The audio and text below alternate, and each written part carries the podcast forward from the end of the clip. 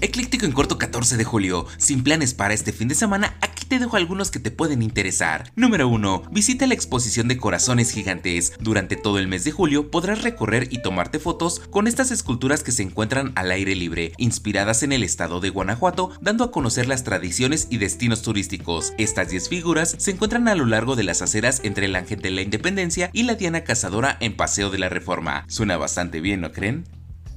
Número 2. Para salir de la ciudad, la Feria de la Barbacoa y el Pulque, un evento gastronómico con más de 20 expositores de esta delicia culinaria, acompañado de un rico curado de diferentes sabores y para bajar la comida, un buen baile con grupos musicales y además shows culturales. La cita es el 15 y el 16 de julio en el pueblo mágico de Villa del Carbón. Lo mejor de todo, la entrada es libre. Vaya, vaya, ya se me antojó un taquito.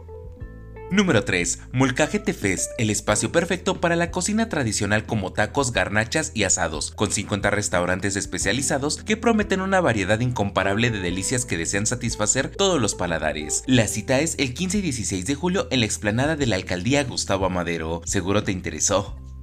Número 4. La Feria del Pescado y el Marisco, que trae más de 150 platillos como cócteles, ceviche, hamburguesas, caldos, empanadas, paella y mucho más para deleitar tu paladar. Si quieres ir, tienes hasta el 16 de julio para visitar la Macroplaza Cuitláhuac en la alcaldía Iztapalapa de las 10 a las 20 horas. Cuéntame si se te hizo agua la boca.